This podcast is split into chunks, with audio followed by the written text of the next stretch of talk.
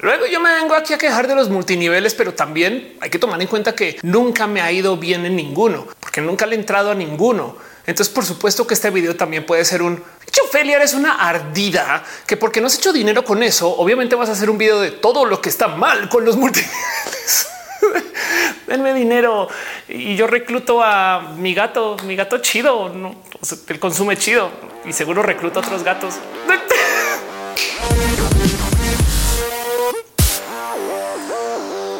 que ustedes hayan sido bendecidos o bendecidas por la vida, es muy probable que ya a estas alturas de su atravesar por la experiencia humana se hayan encontrado con una persona que les haya ofrecido ir a un café o a un restaurante o hasta su propia casa para platicar acerca de su futuro financiero y cómo se puede asegurar por medio de uh, voltar una laptop y te muestra una presentación en PowerPoint con unos datos que dices esos datos dónde salen, güey, o sea, no seas tan optimista. No, aquí está el futuro de tus finanzas. No más tienes que comprar acá, invertir allá y reclutar gente. Sean ustedes bienvenidos al mundo de las estafas piramidales, de las cuales hay, por supuesto, millones de cosas que hablar. Pero para fines de lo que quiero hablar en este video, ¿por qué nos gustan tanto los multiniveles? Primero, tengo que pasar por la tediosa labor de definir qué es un multinivel. Y es que sí es verdad que cuando colaboras con estos esquemas, hay unos que son clara estafa, estas que se les conoce como piramidal, y hay otros que son potencialmente un negocio, pero no sabemos exactamente si es bueno o malo. Así que no más por dejar la definición y por dejar en claro los multiniveles y las pirámides, ambos se denominan como estafas. Pero en el cómo operan, podemos platicar un poco acerca de estos, porque por un lado están las pirámides, que son esquemas financieros donde tú entregas dinero tuyo para quien sea que te ingrese en la pirámide, o sea, en el juego, quien sea que te haya metido al club y al clan. Y luego la gente que tú reclutas, no más les pides dinero. Ahora, del dinero que te dan a ti, tú te quedas con un trozo y le das algo a quien te reclutó. Esa persona que te reclutó también le tiene que dar algo al de arriba y el de arriba y así en consecuencia. Pero la gente que tú traigas van a hacer exactamente lo mismo. Entonces, en potencia, cuando tú inviertes dinero para pagarle los de arriba y te dejan entrar al club, o sea, a la pirámide, la gente de abajo que tú reclutes o que atraigas, esas personas luego te van a pagar a ti y eso puede tener creces si no fuera por el fino hecho que las pirámides por definición son exponenciales. Si tú traes de dos, tres, seis personas cada vez que entras y esas seis tienen que traer seis, en muy pocos pasos vamos a cubrir toda la población de la humanidad. Entonces las pirámides financieras en sí tienden a explotar muy rápido cuando ya no se puede reclutar nadie más y sobra decir que las últimas personas a entrar pierden mucho dinero y a veces suelen ser muchas personas. Por consecuencia, las pirámides suelen estar ilegalizadas en un sinfín de lugares. No es que eso detenga el hecho de que la gente vaya a ofrecerlas de todos modos y a veces se esconden dentro de raros negocios como eh, una oferta de minar cripto o tiendas que te piden membresía para entrar y hay algunos productos Android, pero la verdad es que se trata acerca de la membresía. Estas historias las conocemos y las pirámides en sí, pues de esas no son de las que quiero hablar hoy. De lo que sí quiero hablar es de los esquemas multinivel o también conocido como el network marketing o las empresas de redes. Y ustedes solamente con escuchar eso ya saben de algunas porque o las han vendido o tienen una tía que vende de eso o han escuchado o nomás por ahí alguien con quien no hablaban hace 10 años acercó con ustedes para ofrecerles el negocio. ¿Por qué se diferencian las empresas multinivel de los esquemas piramidales? Porque hay más que solo el dinero. Este video fue editado por Elisa Sonrisas, la mejor transeditora del Internet. Chequen en redes sociales como Elisa Sonrisas. Déjenle un abrazo. Si bien el problema de las empresas multinivel, entre millones de cosas, es que te piden que reclutes gente en un esquema de ingresos piramidal y por consecuencia está sujeta a muchas de las mismas cosas que hay en las pirámides financieras, como hay productos atrás, entonces entonces hay un tantito de valor que podemos rescatar acerca de lo que se hace con cada empresa en particular. Y de paso, por eso también hay tantas, porque los productos tienen alguna validez. Topper, por ejemplo, se vende bajo un esquema MLM, pero eh, de todos modos maneja estas como toxicidades de las cuales quiero platicar hoy. Motivo por el cual la otra cosa que no quiero discutir en este video son los productos en sí. Porque bien que nos podemos sentar a discutir acerca de que si este un producto de Herbalife es chido o esas vitaminas que yo compré una vez en Usana, no sé si venden vitaminas, pero me entienden. Hay algunas cosas que se pueden rescatar de los productos en sí, que de muchos modos también es parte de lo que me da rabia de los negocios o esquemas multinivel, porque me encantaría poder comprar estos productos en el súper, pero no el esquema de reclutamiento de vendedores y vendedoras es tan chido que para qué los vendemos en el súper si tenemos gente que nos está dando la vida en compras antes de llevarlo al mercado. Pero hablemos ahorita de eso. ¿Qué son los MLMs? Pues si todavía no me explico, chequen estos logos. Es una de estas empresas que claramente han visto. ¿Qué las identifica de ser, por ejemplo, una empresa que tiene algún beneficio para alguien que se acaba de registrar y que da códigos de descuentos si yo traigo a gente nueva? En esencia, si yo recluto, por ejemplo, no sé, gente que se registre a mi banco o alguna de estas cosas que vemos a veces, que en los esquemas MLM, al reclutar gente, cuando esas personas salen a vender, entonces yo comisiono sobre sus ventas. Pero ojo, porque si esas personas reclutan a personas nuevas también, o sea, a dos como digamos que grados de distancia, algo del dinero de los chiquititos que acaban de entrar ahora le llegan a la persona que yo recluté y de eso algo me llega a mí y por consecuencia yo también tengo que pagar hacia arriba. En esencia, los MLM son negocios que venden productos que bien que se podrían conseguir en una tienda, pero optan por no hacerlo y que te piden a ti que aparte de vender los productos, traigas gente nueva a la red y esa gente nueva te va a pagar a ti. Y eso es el beneficio de estar en la red, que al traer gente nueva,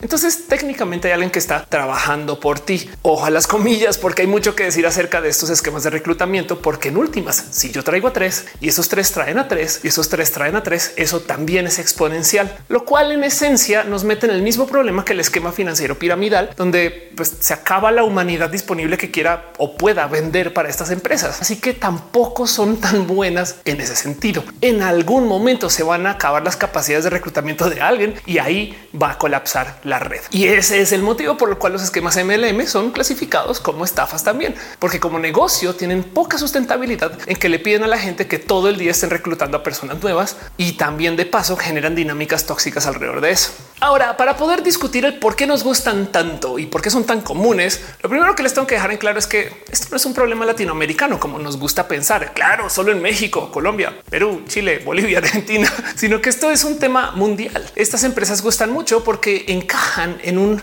vacío laboral del cual quiero hablar ahorita. Pero además, para rematar, hay que tener presente que para poder entender el por qué gustan tanto, hay que entender el quién las creó. Y por si no lo tenían presente, las empresas multinivel son un diseño a propósito hecho por gente que estaba buscando el cómo maximizar sus ingresos en sus empresas de ventas a eso de 1940. Tres genios que estaban cambiando la faz del esquema de ventas de muchas cosas en la vida, uno de los cuales que de hecho fue la persona que se encargó de hacer un negocio o un modelo de negocios para las funerarias cuando no existía. Entiéndase, había una época cuando la gente no andaba por ahí mercadeando el cómo organizar tus cosas post mortem, sino que en esencia como que conseguían los lugares según las iglesias que los donaban o encontraban lugares porque pues, eran los territorios que tenían estas cosas y de repente de la noche a la mañana aparecieron las funerarias que venden los espacios para funerarias y que hoy en día son responsables por todas estas llamadas de spam que nos llegan cuando tenemos 25 años para decirnos te vas a morir mañana. Planea Gracias, señor Don Galloso. No es mencioné, se los juro que no es mencioné, solamente que dan ganas de tener el teléfono del director de esta funeraria para llamarle todo el día como nos llaman a nosotros, pero es otra historia.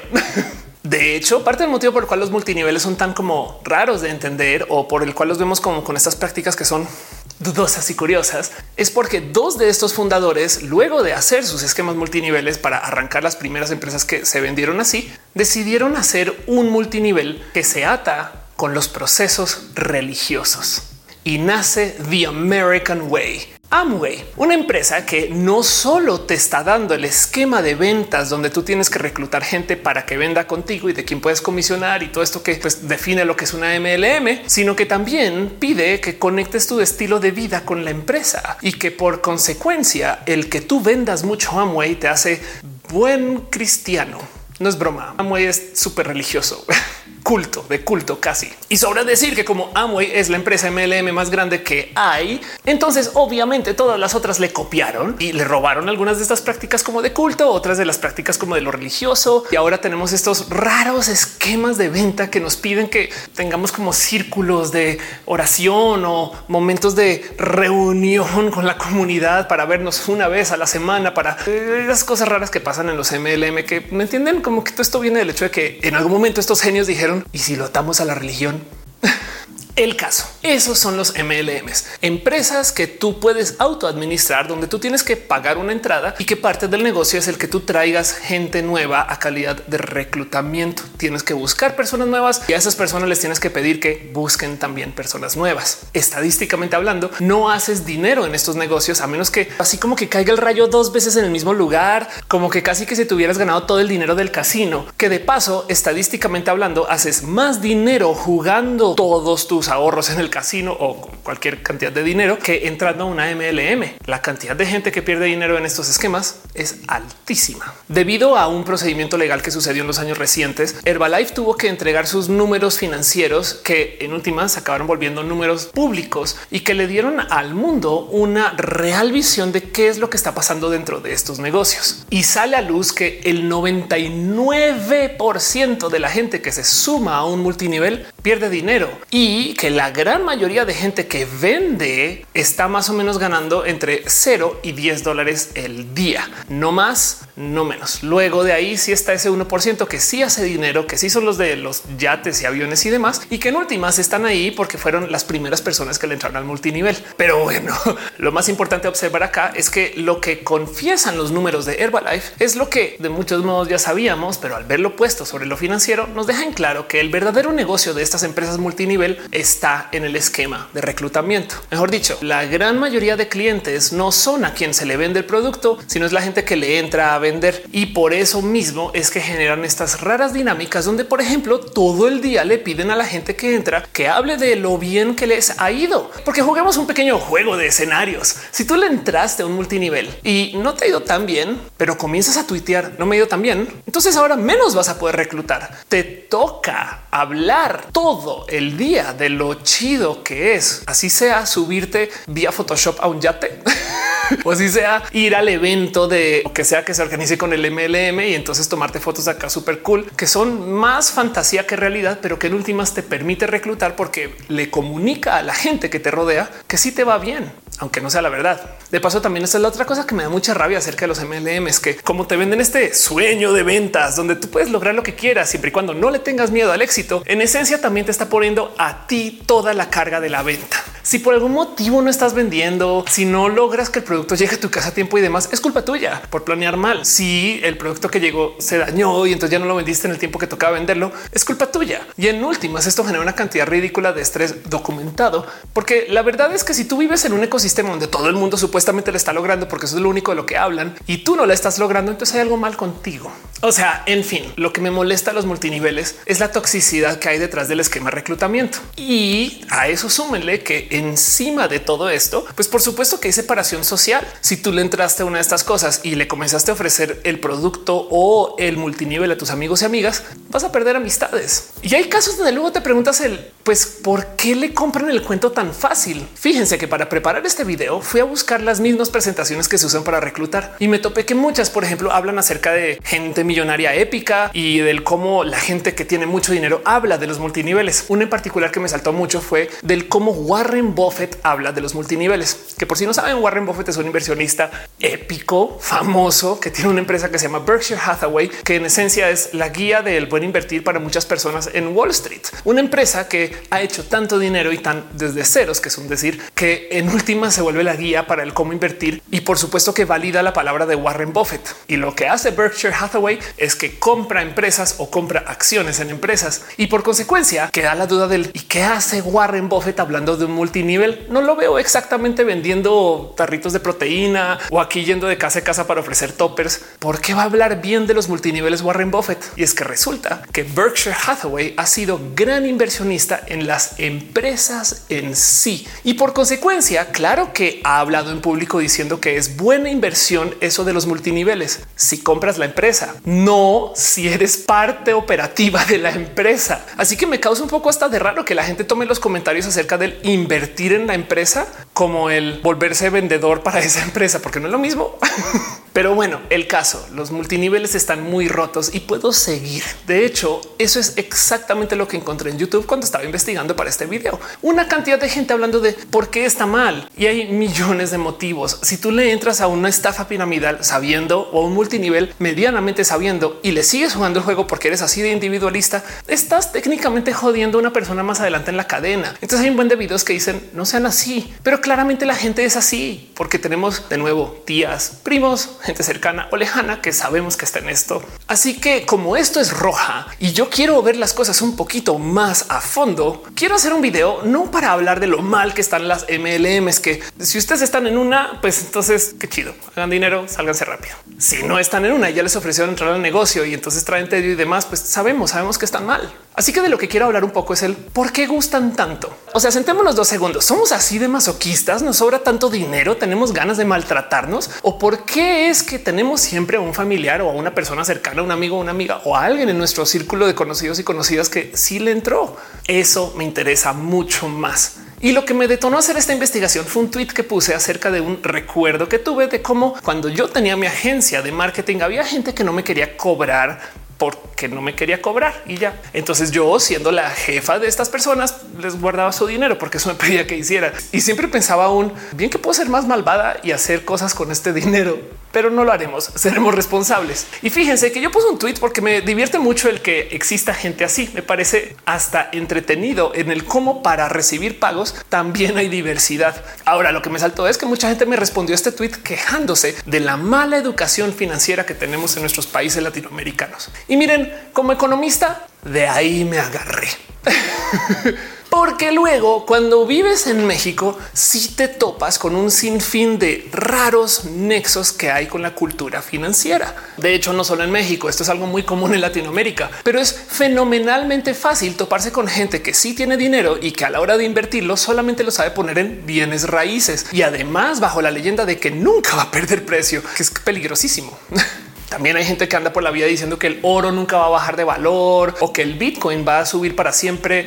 Esas cosas quizás como fuereña, una de las cosas que más me entretiene de la cultura financiera mexicana es esta cosa que aquí en México se le conoce como la tanda, que si mal no estoy en Colombia la conocen como la cadena, que es una práctica de ahorro que se usa cuando tú quieres hacer uso de tus amigos y amigas para poder ahorrar dinero. Para la gente que no tiene la más mínima idea de lo que estoy hablando, la tanda funciona así. 10 personas se reúnen y acuerdan hacer un pago mensual y ese pago mensual es de cierto monto específico. Luego, para cada mes se asigna un número específico de las personas que están en la tanda y quien tenga el número en su respectivo mes no paga ese mes y se queda con el dinero de las otras personas. Lo cual quiere decir que si tú tienes, digamos, una tanda de mil pesos y el primer mes te toca tu número, entonces no solo no pagas, sino que te dan nueve mil a ti.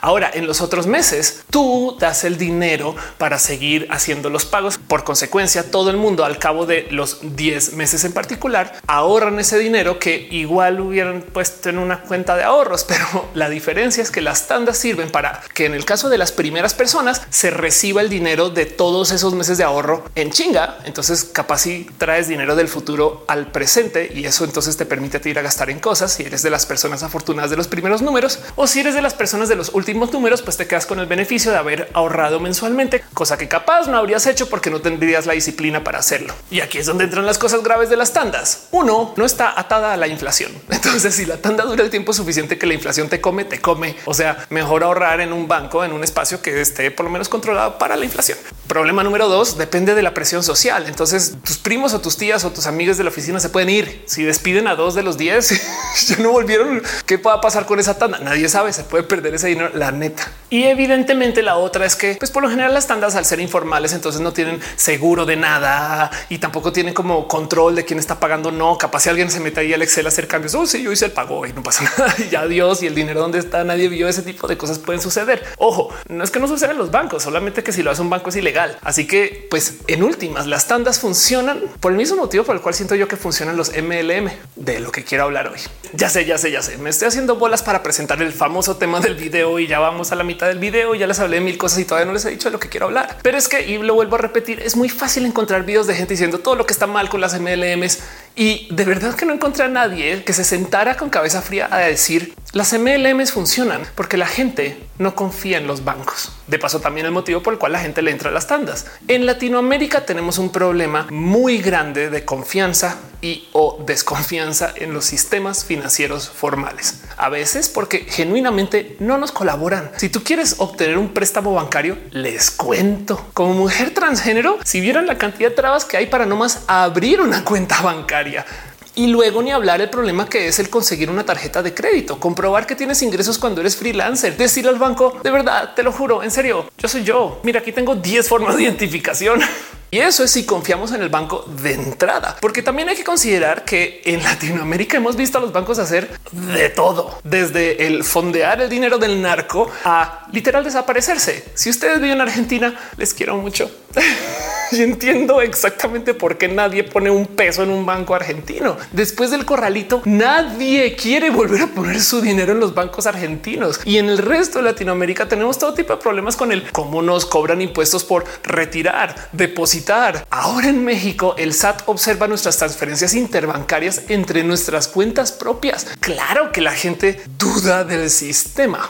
Y todavía no he acabado. México, por ejemplo, muy famosamente es de los países que cobra más comisiones bancarias. Voy a decir OSD para salvarme la colita. Y voy a decir nomás del grupo OSD. Pero el caso es que en México se manejan comisiones bancarias altísimas que los bancos justifican debido a un esquema de desarrollo de nación que estaba cursando México, del cual ya hoy en día igual no aplica. Como que encontraron una excusa para subir las comisiones y ahora ahí se quedaron y dijeron no, pues yo no sé, la gente las paga. O sea, quien tiene cuenta bancaria, pues paga más. No, y yo estoy güey, bájenle. Afortunadamente México hace nada se abrió a caminos nuevos con esto de lo financiero y permitió estas leyes famosamente conocidas como las leyes fintech que le dio la entrada a que las empresas tipo startup pudieran ser sus propios bancos, motivo por el cual ahora tenemos la tarjeta de crédito Rappi y Fondeadora también tiene su propio banco y ahora tenemos estos como raros bancos pequeños que funcionan y ojalá le den competencia a los bancos grandotes, pero es parte del tema que de todos modos, como sea que lo vean, los bancos no han sido muy beneficiosos para tanta gente como lo podrían ser.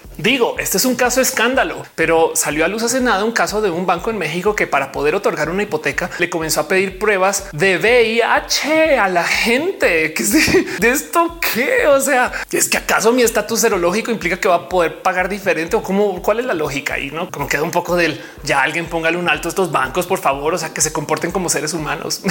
Porque además luego también en Latinoamérica sucede el famoso cuento de la, y ojo la palabra, informalidad, donde te topas que mucha gente no está registrada ante el SAT o que genuinamente no han abierto sus cuentas bancarias o que sus documentos no están en orden. Y fíjense que por lo general cuando una habla de la no formalidad, la gente salta a decir, claro, el taquero de la esquina, que puede ser verdad, no? Los taqueros transaccionan en efectivo, pero esto también aplica para, a ver, ¿cuántos psicólogos y psicólogas conocen ustedes que reciben solo dinero en efectivo? ¿Dentistas? ¿Cuánta gente en general les pide efectivo y no tarjeta. Esto es parte de la informalidad y lo digo porque si tú tienes el dinero en efectivo en últimas hasta ni lo depositas. Así que hay tanto ahí que solamente está como flotando que no es queja que lo hagan psicólogos y psicólogas o taqueros. Nomás lo menciono porque nos demuestra cómo la gente genuinamente no confía poner su dinero en el banco. Y ojo, de nuevo, es que también entra acá el tema de las comisiones. Si ganas tanto dinero en efectivo que al depositarlo comisiona sobre eso tanto que ya no hace sentido, es pues claro que lo vas a guardar en efectivo bajo el colchón en la casa. Así la inflación no te importe, pero bueno, estas cosas pasan. ¿Y qué tiene que ver todo esto con los MLMs y las tandas Ofelia? Que este es el problema. En estos países donde la gente genuinamente no puede obtener un préstamo para invertir en un nuevo negocio o donde los esquemas fiscales están hechos de tal modo que no benefician a los negocios pequeños o donde es tan difícil trabajar cuando eres, no sé, mamá independiente o cuando es muy difícil alinearse con un esquema de trabajo formal en general, pues por supuesto que ahí va a ser mucho más sentido la promesa de los MLMs les va re mal a estas personas porque los ML son estafa, pero también demuestran que hay un hoyo ahí de atención a un grupo de gente que claramente quiere trabajar, tiene dinero de inversión, pero el sistema no les invita a darles un lugar para operarlo. Piensen en esto. Antes de que llegaran las criptos, si ustedes tuvieran dinero para invertir, que primero que todo, si lo tienen, les invito a que dejen aquí un abrazo financiero, un donativo. Yo no me quejo, piñas para ustedes, me ayudan si quieren invertir en roja, pero bueno, pero bueno, antes de que llegara esto de las criptomonedas, si ustedes tuvieran dinerito para invertir, ¿qué hubieran hecho? ¿Ir con la bolsa de valores mexicana? ¿Saben cómo es de eso difícil? Si ustedes lo quisieran hacer o irían con un banco y en el banco le dirían comprar CETES. Que ojo de paso, comprar CETES es un camino válido de inversión. También pueden comprar bonos. Hay millones de cosas que se pueden hacer, pero por lo general la gente como que se queda con el invertir en bienes raíces. y para invertir en bienes raíces necesitas de mucho dinero. Así que del otro lado lo que te queda si tienes un poquito de dinero es invertir en un pequeño negocio y o en un multinivel o en una tanda también de paso. Estos esquemas informales de inversión o estas empresas estafa aparecen porque de verdad que también para esta gente que es tan afortunada de tener un dinerito para invertir, a veces el camino de la inversión no es tan claro. Y miren, ya sé, esto es la plática de las privilegiadas. ¿Tienes dinero para invertir, Ofelia? La verdad es que no vivo muy en deuda, pero me ha tocado acercarme mucho con estos esquemas y me ha tocado platicar con mucha gente que sí se la pasa preguntándose dónde invierto, qué hago, ya hagan un poco de dinero, no lo puedo tener debajo del colchón y no puedo tener una cuenta de ahorros. Quiero hacer algo con él.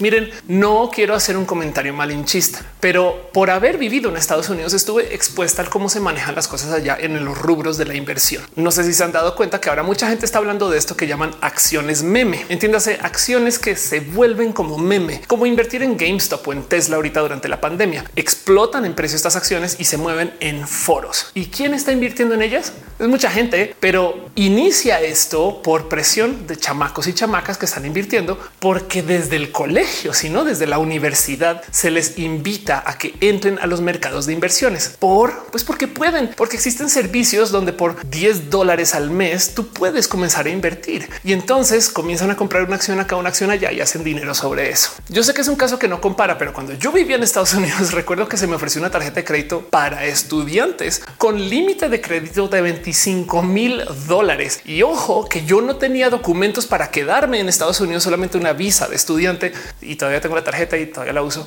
Pero el punto es que se me ofreció esta tarjeta bajo riesgo infinito de que yo me fugara a mi país. Yo no sé, o sea, cómo, cómo hacen eso? American Express de paso también una empresa que muy famosamente te devuelve todo el dinero de lo que tú pongas en disputa de los cargos que se han hecho sobre tu tarjeta sin preguntar. Pero ¿por qué funciona esto en un país como Estados Unidos? Porque el gobierno federal de hecho asegura a los bancos, por ejemplo, para las cuentas de ahorro, te deja mantener ahorros tuyos asegurados hasta por 100 mil dólares, depende del tipo de cuenta que tengas. En esencia, si el banco quiebra, el gobierno federal te paga hasta 100 mil dólares de lo que tengas ahorrado. Así que mucha gente invierte en bancos muy patito siempre y cuando clasifiquen para ese seguro del gobierno. Y eso hace que los bancos tengan dinero para prestar o que la gente confíe en esos bancos también y mantienen el sistema andando. Y nomás me voy a volver a repetir acá. No quiero que esto sea un comentario malinchista, porque también hay que ponernos un poquito como aquí sobre como la lona y preguntar es bueno esto. A fin de cuentas, Estados Unidos la ha pasado súper mal muchas veces por tener crédito tan suelto. Eso que pasó en el 2008, que fue la crisis económica mundial, es porque le están prestando dinero a todo el mundo. De paso, también cuando yo estaba estudiando en Estados Unidos, mi tarjeta de crédito con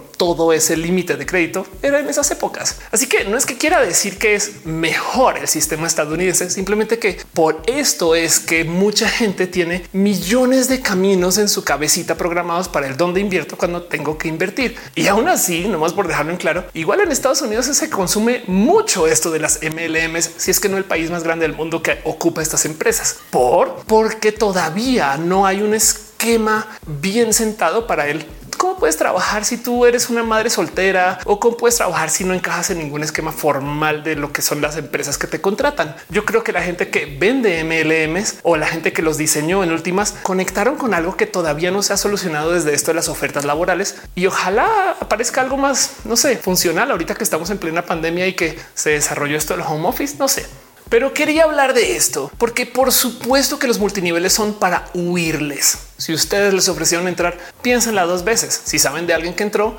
mejor sentémonos a pensar el por qué le habrá entrado. ¿Qué más no habrá funcionado en su vida? Yo sé que hay gente que es horrible dentro de los multiniveles y que genuinamente sí creen en esto. Del otro lado, que nunca se les olvide que existe mucha presión interna para que tú siempre comuniques que te ha ido re bien, para que tú le digas a la gente es que yo me volví millonario, millonaria, porque así es como reclutan, tanto así que les dan guías de qué postear, que no postear y les invitan a eventos donde se puede falsamente demostrar que les ha ido re bien, que lo suben al yate, este tipo de cosas. Y como les había dicho al comienzo, si bien hay muchos productos que son como de muy dudosa procedencia, hay unos que sí son buenos y no más de el Qué lástima que no los estén vendiendo en tiendas, pero claramente es que si estas empresas vendieran los productos en las tiendas, no necesitarían de sus vendedores. Pero como ya vimos, según los números de Herbalife, la gran mayoría de los ingresos de estas empresas vienen del sistema de reclutamiento y no del producto. Entonces genuinamente les vale gorro el producto, motivo por el cual los productos entonces se quedan como medio sin desarrollar. También de paso, lo cual comprueba el que los productos no pueden ser tan, tan, tan buenos, no más que a lo mejor también les estamos dando un poquito de chance.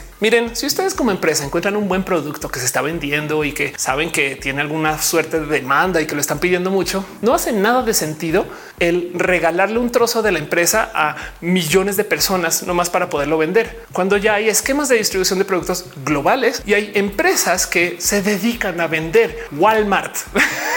Pero bueno, de nuevo, no, no quiero hablar acerca de lo malas que son las MLMs porque sabemos que son malas. Eso ya lo damos un poquito medio de entrada. No más quiero sentar cabeza que la gente cae en las MLMs porque el resto del sistema está roto y el sistema bancario no le da crédito a quien lo necesita para emprender y la gente que quisiera tener un dinerito para invertir a veces no encuentra dónde. Y del otro lado, la promesa que hacen las MLMs es tan fantástica y pues en Latinoamérica queremos un poco de fantasía que mucha gente cae ahí y les invito a tener eso en consideración la próxima vez que venga su tía a hablarles del topper, porque en últimas algo están queriendo solucionar y por hablar mal de los MLMs no estamos hablando bien de la tía o tratando de solucionar el problema de ella. Pero bueno, ahí les dejo. ¿Qué opinan ustedes de esto? ¿Les han invitado a alguna estafa de estas? De antemano les dejo un abrazote si entraron a una de estas y salieron con deudas, porque esto es muy común. Y también de paso les dejo también abrazotes si están buscando salir y no encuentran el cómo. Como sea, de todos modos, sepan que lo importante acá es tener presente que el problema no es que existan personas estafadoras como la gente que hace los MLMs, sino es que tenemos un sistema financiero muy roto y que para Latinoamérica no nos beneficia también hablando de empresas pequeñas, porque una de las cosas que te topas mucho cuando emprendes en Latinoamérica